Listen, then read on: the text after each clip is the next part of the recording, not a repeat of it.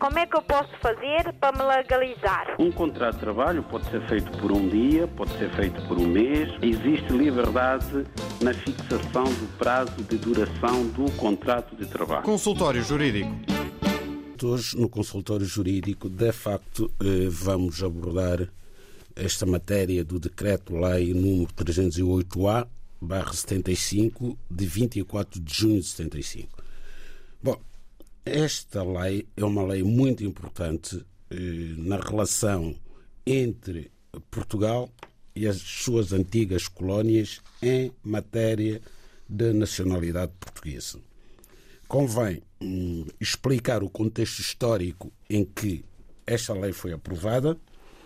É uma lei que foi aprovada e entrou imediatamente em vigor ao arrepio eh, do princípio geral que existe em direito de que as leis têm que passar por um período chamado período da vacatio legis.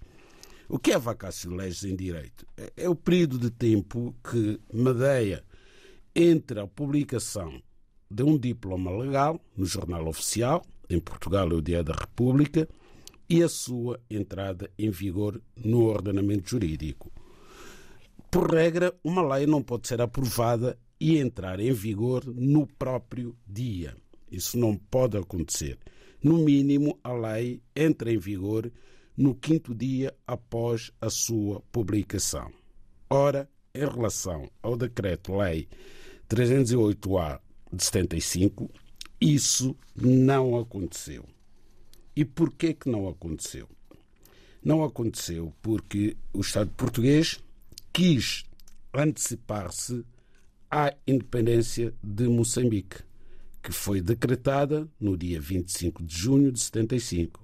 Isto é, às zero horas do dia 25 de junho de 1975, quando estava a ser hasteada a bandeira de Moçambique, estava àquela hora a entrar em vigor uma lei que de forma compulsiva, Opeleges, por força da lei, retirou a nacionalidade portuguesa aos 10 milhões de moçambicanos que o país tinha.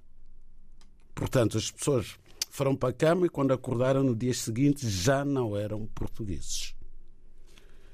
Bom, até pode, podemos dizer o seguinte: nasceu um novo país, não é? Um novo Estado que se tornou independente tinha que ter a sua população, tinha que ter os seus cidadãos. Isso é indubitável e não se pode contestar.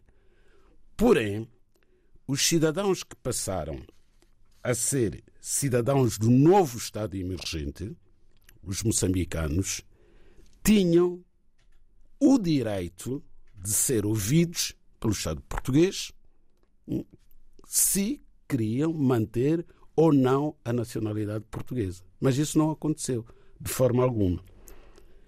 Aconteceu sim em relação a uma categoria de portugueses, que já vamos ver quem são esses portugueses, mas em relação aos moçambicanos, cujos ascendentes eram africanos, tinham nascido em África, não foi dada essa possibilidade. Ora, esta lei é manifestamente inconstitucional à luz do direito português. É verdade que o legislador português, quando aprovou esta lei, em 75, fê-lo ao abrigo da Lei Constitucional 675 de 26 de março. É uma lei constitucional que foi aprovada uma vez que foi suspensa a Constituição de 1959 em Portugal, portanto, em consequência do golpe de Estado de 25 de abril, esta Constituição que estava em vigor, que era a Constituição do Estado Novo, foi suspensa e o país não poderia existir sem lei fundamental, então foram sendo aprovadas sucessivas leis ditas leis constitucionais. Até mais tarde, em 76, 2 de abril de 76, entrar em vigor em Portugal a atual Constituição que estabeleceu o Estado de Direito Democrático em que vivemos hoje. Bom, voltando então ao Decreto-Lei 308-A de 75, no seu artigo 1, vem dizer de forma taxativa e explícita que conservam a nacionalidade portuguesa os portugueses domiciliados em território ultramarino tornado independente. Portanto, os seguintes portugueses. Depois vai enumerar quem são esses portugueses que conservam, conservaram a nacionalidade portuguesa e também eles não foram tidos nem achados. Portanto, Portugal, o Estado português, entendeu que aquela categoria de cidadãos deviam conservar a nacionalidade portuguesa e que outra categoria de cidadãos não devia conservar. Portanto, é a própria lei, e não houve aqui um referendo, não houve aqui uma consulta, que vem dizer que conservam a nacionalidade portuguesa os seguintes portugueses domiciliados em território ultramarino tornado independente, no caso concreto Moçambique. Os nascidos em Portugal continental e nas ilhas adjacentes. Já está aí uma discriminação com base no local de nascimento. O que a Constituição de 76 vem proibir. No seu artigo 13, vem dizer que ninguém pode ser discriminado em razão do local de nascimento. Bom, numa primeira apreciação, dir-se é o seguinte: ah, a Constituição de 76 ainda não estava em vigor. Portanto, o legislador de eh, 75 ao aprovar o Decreto-Lei 308-A, poderia legislar neste sentido, uma vez que não havia a Constituição de 76, a Constituição portuguesa, que veio proibir a discriminação. Pode-se aceitar este argumento, mas esse argumento cai por terra porque, ao entrar em vigor a Constituição, existe uma inconstitucionalidade superveniente deste diploma. E vamos continuar a ver outra categoria de portugueses que conservaram a nacionalidade portuguesa. Portanto, aqueles que até a independência do respectivo território, os nascidos em território ultramarino, ainda sob a administração portuguesa. Isto é, esta lei não só retira as zero horas do dia 25 de junho de 75 a nacionalidade portuguesa aos moçambicanos que não tinham ascendentes nascidos em Portugal continental e nas ilhas adjacentes, como projeta para futuro uma situação idêntica, porque sabia que depois de Moçambique, outros países africanos iriam tornar-se independentes.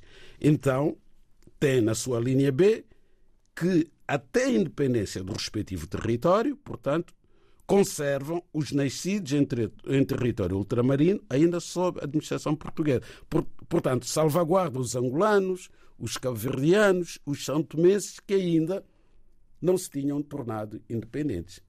Ou seja, nós vivemos um período em que tínhamos em Moçambique cidadãos que conservaram a nacionalidade portuguesa por força da lei, todos eles brancos, por sinal, porque tinham os seus ascendentes em Portugal continental, nas ilhas adjacentes, e tínhamos uma população negra que deixou de ser portuguesa por força desta lei, íamos para Angola.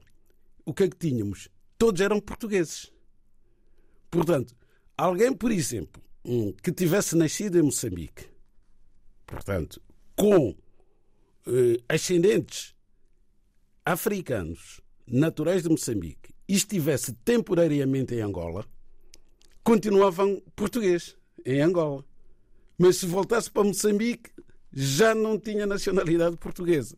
Enfim, entre, entre outras normas deste decreto-lei, que pronto, é, é uma peça jurídica, digamos assim, um diploma legal que não, não, honra, digamos assim, a história jurídica portuguesa, que sempre eh, salvaguardou o respeito pela, pelo princípio da igualdade, o princípio da, da, da dignidade do cidadão, a que os cidadãos de facto não foram ouvidos, não houve nenhuma consulta, de um dia para o outro eh, viram-se desprovidos da nacionalidade portuguesa.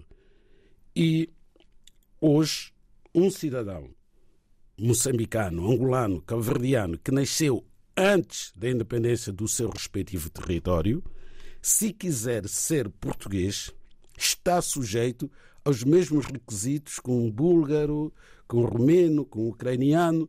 Portanto, nem sequer o facto de, no passado, ter sido português o beneficia na aquisição da nacionalidade portuguesa.